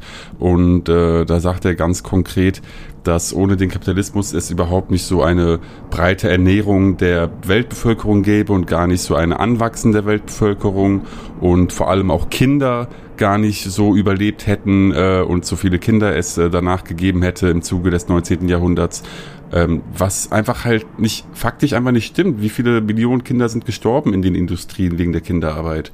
Das gleiche ist auch mit dem Töpfer-Athener-Beispiel eben gewesen. Da spricht er über den Wohlstand der Athener durch den Töpfer und seinem wirtschaftlichen Geschick quasi und ignoriert komplett die Sklavenarbeit, die halt für die Mehrwertschöpfung im Grunde essentiell war in der Antike. Also ich äh, will einmal, weil ähm, man könnte ja jetzt theoretisch, ich will in, aber in diese Richtung gar nicht hin, ähm, theoretisch könnte dir jetzt jemand entgegnen und sagen, naja, dann muss man eben die Produktionsweise Sklavenarbeit, Kinderarbeit, die hätte man halt eben fair machen müssen oder, äh, oder die wird immer fairer mit den Jahren und deswegen ist das immer noch besser, als sich gar nicht so ne, produktiv zu entwickeln. So. Lass ich mal kurz so stehen, ja. Ich will darauf auf diese Diskussion gar nicht hinaus. Ähm, aber unter unter dem Kritikpunkt, den du gerade genannt hast, dass das nicht stimmt, dass das Wohlstand geschaffen hat und so weiter, gibt es ja, ähm, und da seid, wart ihr euch trotzdem eben einig, dass es irgendwie wissenschaftsfeindlich ist. Und man kann ja festhalten, erst einmal, dass ähm, mit einer Meinung, Ideologie, wie auch immer, ähm, ein, einen wissenschaftlichen Text zu beginnen, ja, nämlich, dass man dass man diesen Liberalismus, Libertarismus rechtfertigen will und von dann unter dieser Prämisse anfängt, die Geschichte, den Verlauf der Geschichte, und zwar nicht nur der Geistesgeschichte, der Wissenschaftsgeschichte versucht umzuschreiben. Das ist ja, was Hayek stellenweise wirklich macht. So, da braucht man nicht viel drüber streiten. Auch, dass sich Sprache und Moral und Gesetz hat sich ja auch ganz, alles ganz natürlich entwickelt und wie, wie Organismen und deswegen muss das der Markt auch. Das ist, ja, also im Sinne von, die Fakten an seine an seine Rechtfertigungswünsche anzupassen, ist unphilosophisch, unwissenschaftlich und da sind wir uns einig. Jetzt hat Ole aber eben kurz gesagt, er ist der liberalen Idee nicht, äh, nicht ganz abgeneigt, so. Ähm, und Özgün sagt, ähm, naja, aber da gibt es nichts zu verteidigen und ähm, und Ole hat auch einen Rant gelesen. Ähm, sorry, dass du dich da durch tausend Seiten geschlagen hast. So, ähm, aber ähm, Ole, vielleicht an dich nochmal, wenn du sagst, weil ich habe auch gesehen online, du ähm, warst letztens ähm, äh, gegen das BGE argumentieren und so weiter. Kannst du vielleicht nochmal einordnen, warum du den Liberalismus nicht abgeneigt bist und tr trotzdem irgendwie sagst, ähm, was Hayek macht, ist da zutiefst unwissenschaftlich. Vielleicht da nochmal Bezug drauf nehmen. So, wie, wie das dann gemeint ist, dass ja. du nicht ganz abgeneigt bist. Ja, na, aber es heißt nicht ganz abgeneigt. Also ich glaube halt schon, dass es ein sehr wichtiger historischer Fortschritt war, einfach die bürgerlichen Revolutionen. Und ich glaube auch, dass, äh, das, dass es tatsächlich zu einer äh, auch individuellen Befreiung geführt hat, die wir so vorher in der Menschheitsgeschichte kaum erlebt haben. Und ich glaube, dass es schon wichtig ist, irgendwie Theoretiker zu haben, die sich diesen Fragen sehr, sehr stark äh, widmen. Also, dass wir meinetwegen einen Zugriff mhm. des Staates heute haben, der stark sein kann. Klar, das hat man zum Beispiel jetzt gerade in dieser Krise auch nochmal besonders gemerkt. Aber natürlich ist es einfach so, dass die individuellen Freiheitsräume für die Menschen äh, im Vergleich zur feudalen Zeit viel größer geworden sind. Ne? Also ich meine, mhm. in, in der feudalen Zeit als feudaler Bauer irgendwie in Frankreich konntest du nicht einfach mal hinreisen, wo du wolltest oder so. Und heutzutage kann man das halt vorausgesetzt der Geldbeutel erlaubt ist. Das ist schon ehrlich gesagt ein großer Freiheitszuwachs, wo ich halt nicht sagen würde, dass da nichts zu verteidigen ist. Das ist ein Riesenfreiheitszuwachs mhm. und ich würde auch auf jeden Fall sagen, dass es auch natürlich einen großen Wohlstandszuwachs gegeben hat. Ähm, die Frage ist halt natürlich immer, um welchen Preis es diesen gegeben hat. Aber Adorno hat auch mal in den 60ern gesagt, äh, dass es halt nicht so ganz stimmt, dass der, weiß nicht, der deutsche Facharbeiter äh, nichts zu verlieren hat als seine Ketten. Und da würde ich auf jeden Fall ihm zustimmen. Trotzdem habe ich dann äh, immer große, ja, fremdel ich trotzdem immer wieder mit der liberalen Theorie. Also wenn ich jetzt so eine Ayn Rand lese, das ist dann schon sehr, sehr vulgär, muss man einfach sagen und ist übrigens auch literarisch äh, unterirdisch. Also ich meine, das ist jetzt sicherlich nicht Thema dieses Podcasts, aber ich will es doch mal kurz erwähnen. Also ich weiß nicht, wann ich zuletzt so einen schrecklichen Roman gelesen habe, der so, äh, so furchtbar geschrieben ist. Naja, ähm, auf jeden Fall, von daher halte ich die liberale Theorie an sich schon für sehr äh, interessant, äh, aber sehe da eben dann bei vielen liberalen Denkern doch Probleme und die sehe ich jetzt zum Beispiel weniger bei einem Smith oder bei einem Ricardo, weil ich glaube, dass die zu ihrer Zeit auf jeden Fall recht hatten. Also wenn man irgendwie bedenkt, dass die da halt eine herandämmernde bürgerliche Gesellschaft äh, gegen so, ja, gegen reaktionäre Feudalherren quasi verteidigt haben, dann standen die mhm. auf jeden Fall, ehrlich gesagt, auf der richtigen Seite, finde ich. Mhm. Ähm, um Und kurz zum Grundeinkommen ganz, ja, noch zum Grundeinkommen ja. zu dieser Sache. Das Grundeinkommen, finde Gerne, ich, ja. ist ja eigentlich überhaupt kein linker Vorschlag, sondern ein total liberaler. Ne? Also ich okay. finde, dass das dass der, dass die, diese Grundeinkommensdebatte eigentlich eine total liberale ist. Und das sieht man ja auch bei den äh, Befürwortern. Das sind dann, ich meine, klar, es gibt jetzt auch linke Grundeinkommensbefürworter wie Katja Kipping, aber da sind vor mhm. allem dann so Leute wie, ich sag mal, Richard David Precht oder sogar so ein DM-Gründer wie Götz Werner, der das möchte. Und deshalb halte ich das überhaupt nicht für links oder gar sozialistisch, dass man irgendwie das Grundeinkommen will. Okay. Alles gut. Ja, kurzer Einschub, um zur Klärung und äh, keine Missverständnisse auf, aufkommen zu lassen. Wenn ich meinte, dass es da nichts zu verteidigen gibt und dass der, der Kapitalismus, ich habe ja nicht gesagt, der Kapitalismus hat keinen Wohlstand geschaffen, aber er hat, keinen Kapit er hat keinen Wohlstand für die Allgemeinheit äh, meines Erachtens geschaffen, sondern für die bestimmte Klasse des Bürgertums geschaffen. Und die arbeitende oder die, die lohnarbeitende Klasse, äh, sprich das, die Arbeiterklasse, hat quasi nicht in dem Sinne hoch davon profitiert, wie das Bürgertum davon profitiert hat. Ähm, und das wird halt von Hayek und den anderen äh, libertären, neoliberalen oder, oder wie man sie halt alle nennen will, der ganz liberalen Schule, halt äh, ignoriert oder halt teilweise auch einfach nur beschönigt oder romantisiert. Und dagegen na, ich na, na, na, also das würde ich nicht sagen. Also im Weg zur Knechtschaft, im Weg zur Knechtschaft geht Hayek ziemlich stark auch auf solche Einwände ein, also von wegen, äh, was ist mit den Armen äh, im Kapitalismus und so. Und das will er gar nicht groß beschönigen. Er sagt halt einfach nur, dass die Armen im Kapitalismus immer noch einen höheren Lebensstandard haben als in jeder vorherigen Gesellschaft. Und das würde ich sagen, stimmt auf jeden Fall. Also äh, ein, ein, ähm, ein Armer in Deutschland hat einen höheren Lebensstandard als jeder Bauer im Feudalismus. Das ist auch so und wahrscheinlich auch einen höheren Lebensstandard als so mancher äh, Wohlhabender im Feudalismus, ehrlich gesagt. Äh, das das würde ich sagen, das äh, thematisiert Hayek schon. Und Hayek sagt dann halt einfach nur, äh, es gibt Armut im Kapitalismus, aber selbst der Arme im Kapitalismus ist freier als der ähm, äh, abgesicherte im Sozialismus. Und das ist jetzt wiederum eine These, die sicherlich mehr als strittig ist. Ja, aber die Verteidigung, okay, die Akzeptanz der Armut im Kapitalismus äh, ist ja kein, macht ja jetzt für mich als quasi jemand, der eine antikapitalistische Position hier einnimmt in dem Gespräch, macht er für mich quasi kein Argument für den Kapitalismus aus oder, oder dass es halt den einzelnen ähm, Bürger halt vergleichsweise besser geht als vor 200 Jahren. Usus.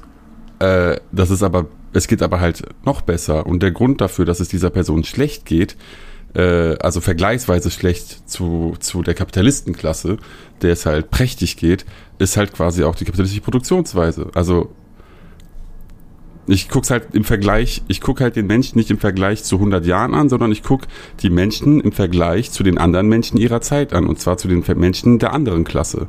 Und da muss ich sagen, geht's halt den arbeitenden Menschen scheiße im Vergleich zu den äh, Menschen, Unternehmerleuten.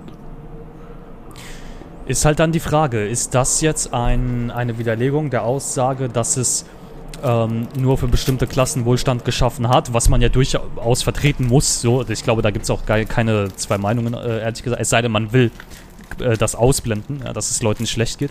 Ähm, aber die Frage ist jetzt, naja, wenn man, wenn man behauptet, ähm, selbst für, also egal ob man behauptet, Kapitalismus hat Wohlstand geschaffen oder hat keinen geschaffen, dann ähm, ist ja die Intuition vieler Leute erstmal historisch zu gucken, ja, was war vorher.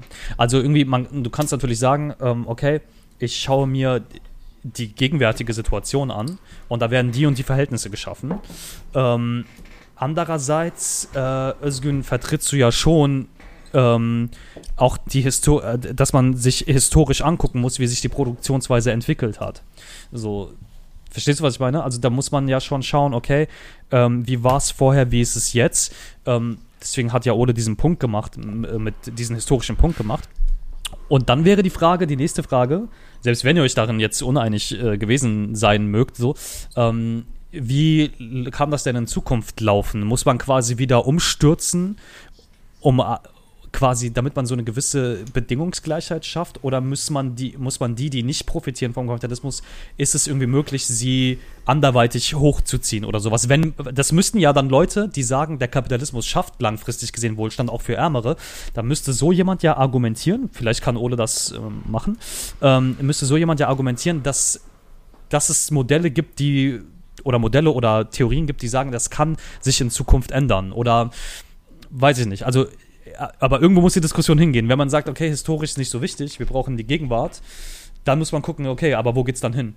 So, vielleicht kann da jemand, ähm, egal wer von euch zwei, ähm, ja, den Anfang machen. Also wenn wir nach Hayek gehen, wäre es so, dass, da können wir klar quasi jetzt zum Schluss an die Ökonomie von Hayek anschließen. Er hatte ja. diese ganz berühmte Preistheorie, für die er auch den Nobelpreis bekam.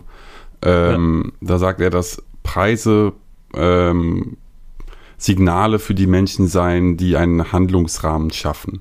Und Preise würden entstehen aufgrund der Dynamiken des Marktes und äh, das ist erstmal einfach auch mal, dafür muss man kein Marxist sein, um halt wirtschaftswissenschaftlich dagegenhalten zu können, zu sagen, nein, das stimmt nicht. Mhm. Preise äh, entstehen nicht irgendwie durch irgendwelche ähm, Dynamiken fallen nicht aus der Luft, sondern Preise werden festgesetzt von dem äh, Kapitalisten oder von dem Unternehmer, wenn wir in der modernen Sprache bleiben wollen, ähm, die er berechnet aufgrund äh, der einge, eingeflossenen Arbeitszeit, Arbeitskraft etc. pp. Ähm, und Hayek würde sagen, ja, also damit der Fortschritt der Gesellschaft, der entwickelt sich dadurch, dass halt diesen einzelnen Unternehmern, den einzelnen Menschen einfach komplette Freiheit gelassen wird in ihren Wagnissen und in ihren äh, Handlungen. Und äh, einer von denen wird schon ins Blaue treffen und äh, wird dann dafür sorgen, dass es halt allen, allen irgendwie äh, besser gehen wird. Aber ich würde da halt gegenhalten und sagen, damit es quasi besser läuft, mit besser meine ich eine gerechtere Welt, ähm, müsste diese komplette, also im Endeffekt so die, ähm, die, die Mehrwertschaffung des, der kapitalistischen Wirtschaftsweise abgeschafft werden, quasi. Also die Mehrwertschöpfung aus der Arbeitskraft eines Menschen einfach nicht, nicht mehr da sein. So, das wäre die perfekte Welt quasi. Und wie man dazu kommt, ist eine Auseinandersetzung, äh, die seit über einem Jahrhundert geht und viele Möglichkeiten aufweisen kann und viele Antworten beherbergen kann, wo äh, ich jetzt auch keine einzelne äh, glorreiche Antwort geben kann. Aber äh, wird Ole wahrscheinlich auch nicht tun können. Oder Ole? Nee, nee, da würde ich auch keine Antwort geben können. Das ist natürlich interessant. Ich meine, das ist ja bei Hayek dann eben das große Thema im Weg zur Knechtschaft, warum er die Planwirtschaft für nicht äh, für, für einfach äh, unterlegen hält, weil er dann einfach sagen würde, naja, ähm, wir können das machen, wir können jetzt sagen, gerechtere Gesellschaft und keine Ausbeutung mehr. Nur die Frage ist eben, ähm, was, was passiert dann? Haben wir dann beispielsweise denselben Wohlstand? Also würdest du zum Beispiel sagen, ein Sozialismus mit äh, gleicher verteiltem Wohlstand der dafür aber geringer ist, und zwar für alle geringer ist, wäre in deinen Augen besser als eine kapitalistische Wirtschaft, wie sie heute organisiert ist, die aber extrem ungleich ist. Würde, was würdest du da bevorzugen? Das würde mich jetzt doch interessieren, nach dem, was du eben gesagt hast.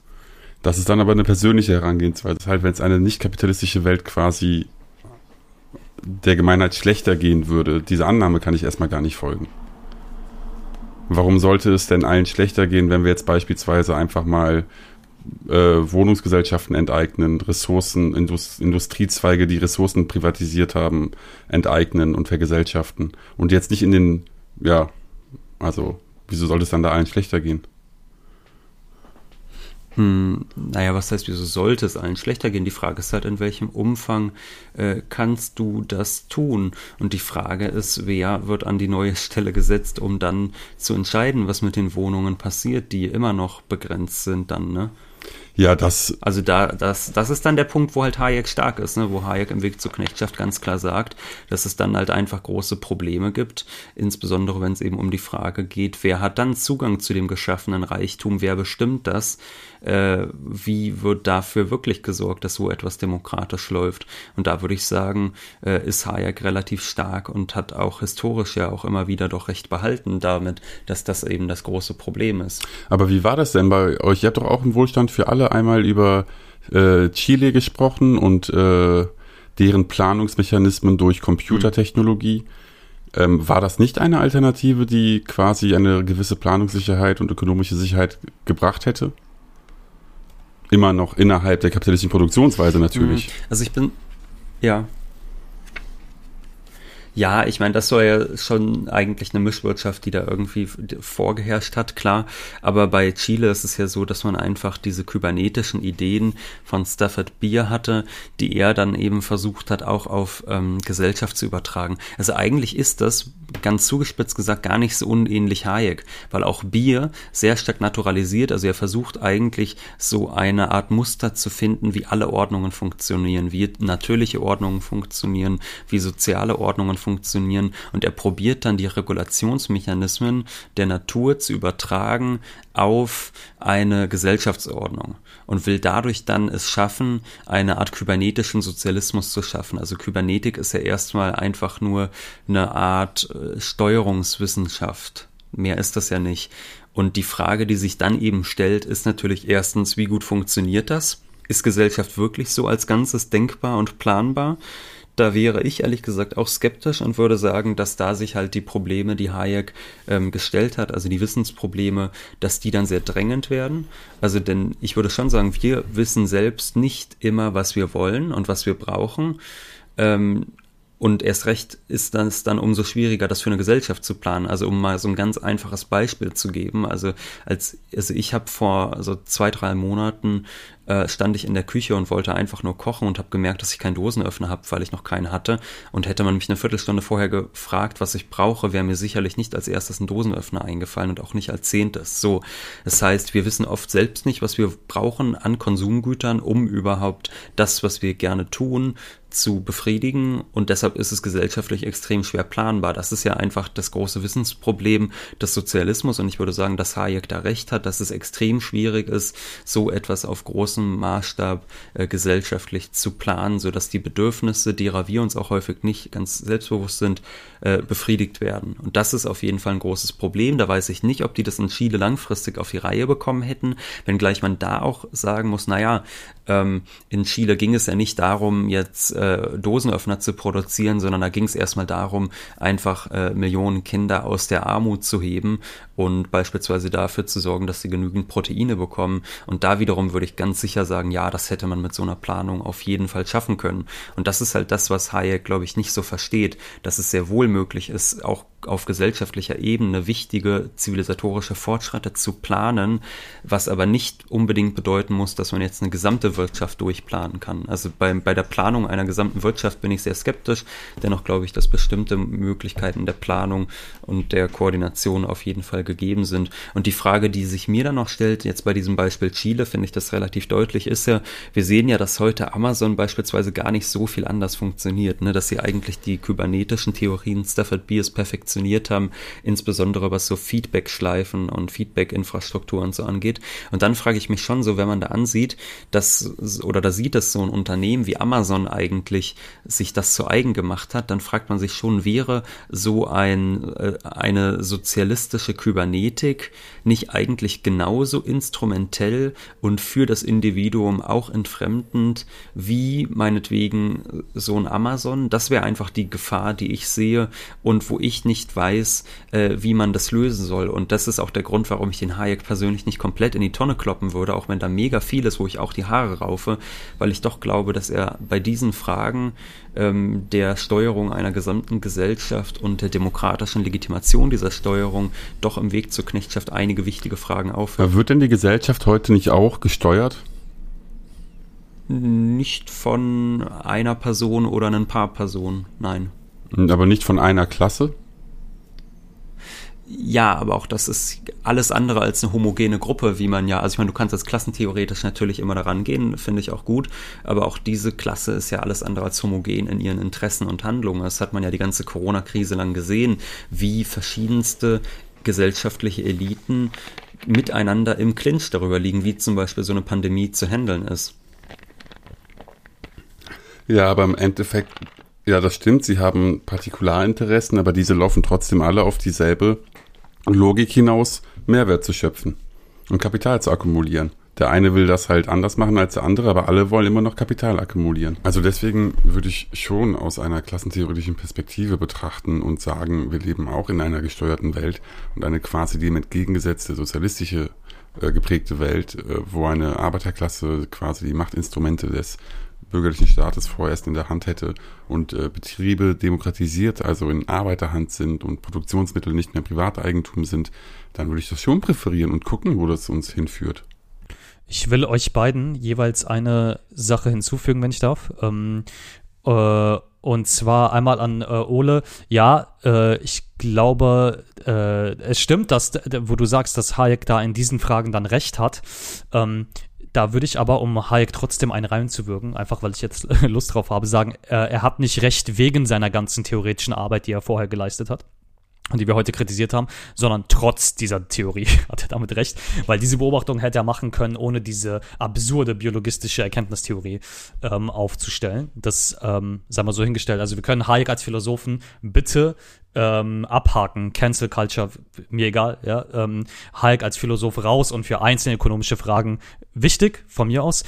Und äh, Özgün, ja, ähm, dann muss man sich allerdings fragen, ähm, weil, äh, und das ist eine Frage, die mich immer, immer wieder wurmt, so, ähm, auch wenn wir beide darüber diskutieren, aber auch wenn ich mit anderen darüber diskutiere, wir sprechen dann immer von Umwälzung des Systems oder Revolution und dann sagst du, naja, wenn es wäre anders, wenn die Arbeiterklasse diese Machtinstrumente in der Hand hätte, womit man ja trotzdem annimmt, dass es ein Machtinstrument ist, das man in der Hand hält. Und das mag dann vielleicht auf verschiedene, auf mehrere Leute, auf, äh, auf viel, viel mehr Leute als jetzt, ja, auch wenn die Gruppe, wie Ole sagt, nicht homogen ist, äh, irgendwie äh, geteilt werden, aber trotzdem hat man dann, und dann dann kann man es auch anders nennen als das Wort Kapital, aber man hat diese Machtinstrumente, Produktionsmittel, hat man trotzdem in der Hand, auch als Arbeiterklasse, mit denen man irgendwie umgehen muss.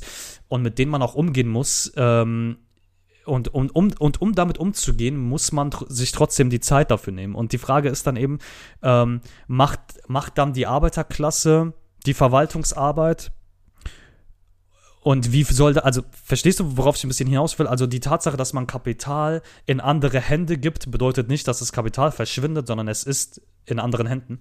Und dann ist die Frage eben, ob da nicht die Gefahr besteht, dass ähm, der Mechanismus der gleiche bleibt. So. Verstehst du meine Frage so ein bisschen? Ja, ich verstehe es. Ich sag mal so, da kann man historisch auch mal ein ein Argument ziehen. Da hat Luxemburg auch über Lenin geschrieben und sich geäußert.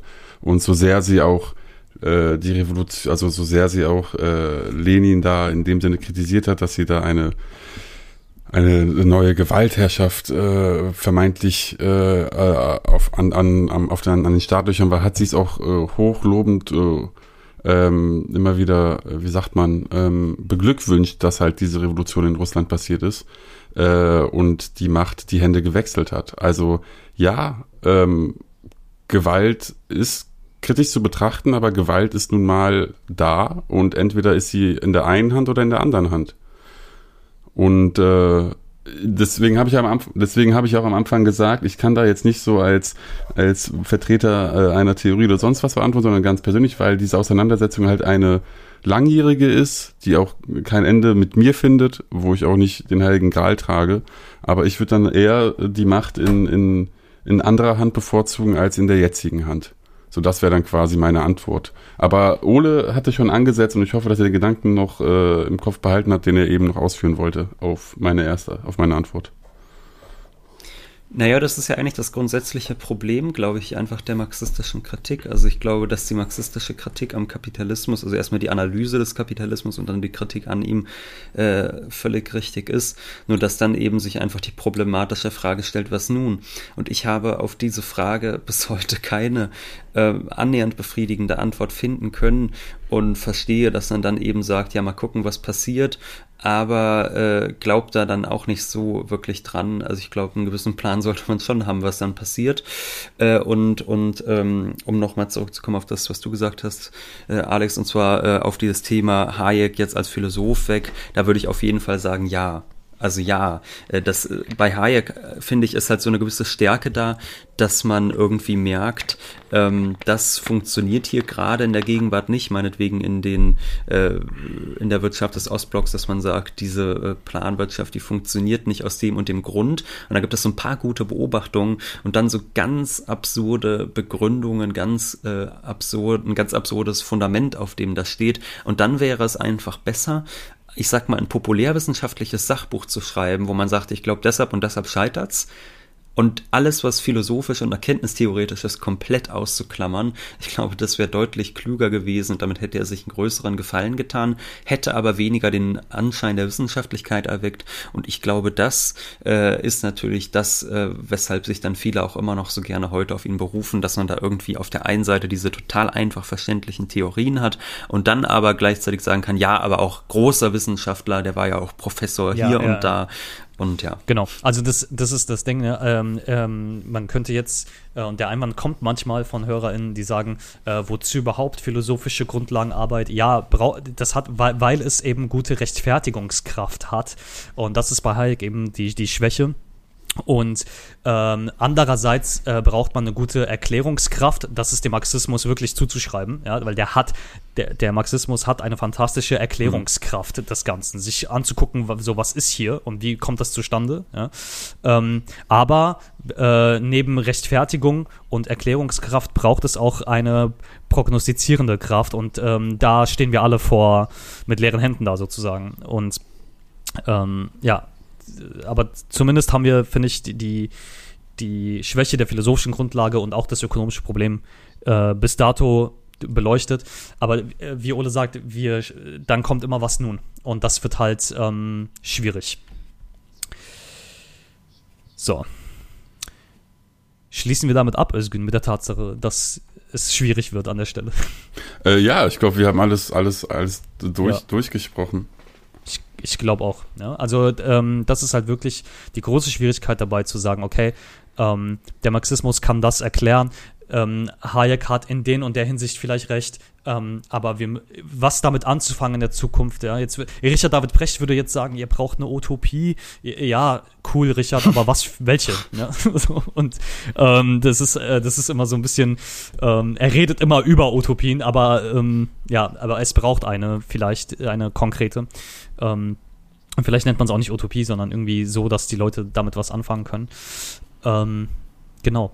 In diesem Sinne würde ich sagen, schließen wir damit ab. Ich hoffe, die HörerInnen ähm, konnten uns äh, ja mit Spaß ein bisschen zuhören und ähm, vielleicht habt ihr auch selber Gedanken und Anregungen dazu. Gerne immer her damit. Ähm, ich möchte mich einmal bedanken bei Özgün und natürlich ganz herzlich bei Ole, ähm, dass du dir die Zeit genommen hast. Ähm, und genau, damit von mir einmal ein Tschüss nach Köln und ein Tschüss nach Jena und an die HörerInnen. Ähm, wie wer mag, kann uns weiterhin äh, mit einmaligen Beiträgen auf PayPal unterstützen. Vielen Dank für die Einladung. Özgün. Äh, Sehr gerne. Danke. Ja, ich möchte das letzte Wort dem Ole überlassen als seinen Gast. Äh, lieber Ole, danke, dass du hier warst. Falls du noch was loswerden möchtest, hast du hiermit die Bühne. Nein, aber ich danke euch natürlich herzlich für die Einladung und vielleicht findet man ja doch noch irgendwann auch ein anderes Thema, bei dem man im Laufe der nächsten Jahre nochmal miteinander spricht. Gerne. Vielleicht ein angenehmeres als Hayek. Ja. Gut, dann danken wir uns alle und ähm, wünschen noch eine gute Zeit und wir werden uns wieder öfter mit Folgen hier melden. Ähm, wäre es das für heute.